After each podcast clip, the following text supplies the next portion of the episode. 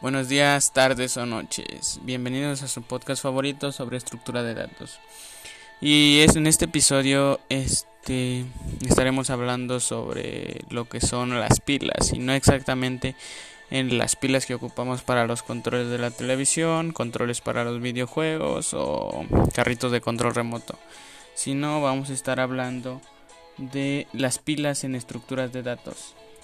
Y comencemos diciendo, preguntándonos qué son las pilas de datos. Las pilas son las listas con una política de inserción y borrado de elemento especial. Como en el caso de las colas, las pilas se diferencian de las listas en, en, forma de insertar y de eliminar los elementos.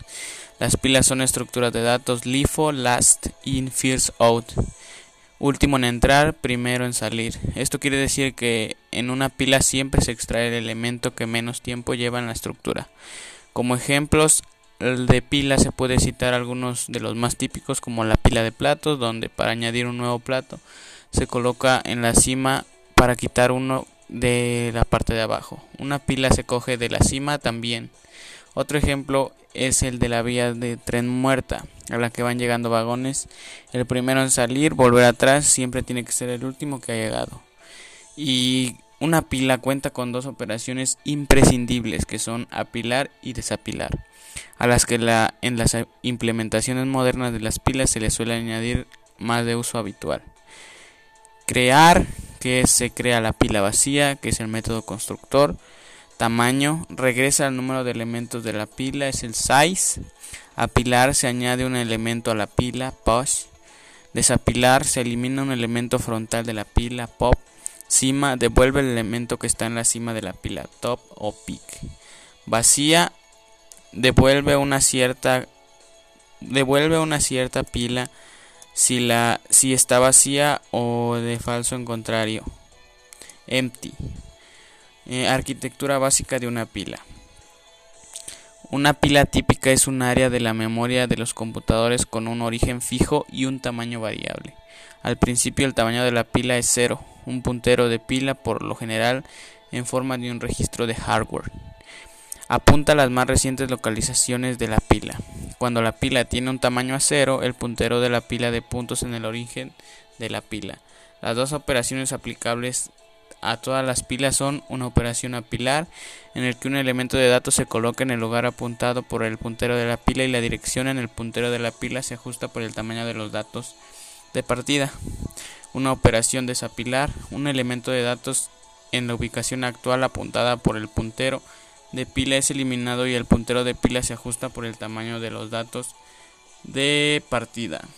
Y como estuvimos hablando, las operaciones básicas de la pila son insertar, que como su propia palabra lo dice, es la inserción, de una cuando una pila se realiza en una cima, considerando la cima como último elemento insertado.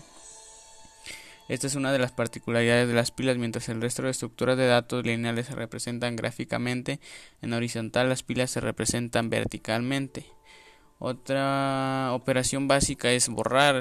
Eh, esta operación es normalmente conocida como pop cuando se elimina un elemento de la pila. El elemento que se borra es el elemento situado en la cima de la pila, el que menos tiempo lleva en la estructura. Las operaciones a realizar son muy simples, eh, avanzar el puntero que apunta a la cima y extraer la cima, anterior.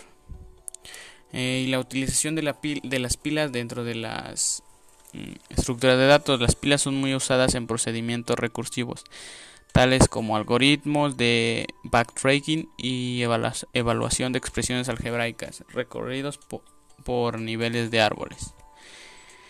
Y las aplicaciones de las pilas.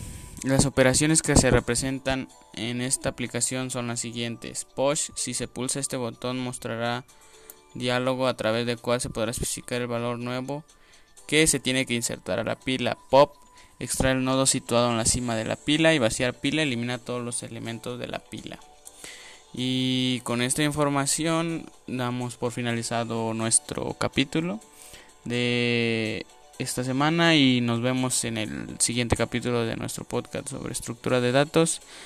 Sin más que decir, les deseo buen que tengan una buena semana y nos vemos en la próxima emisión. Adiós.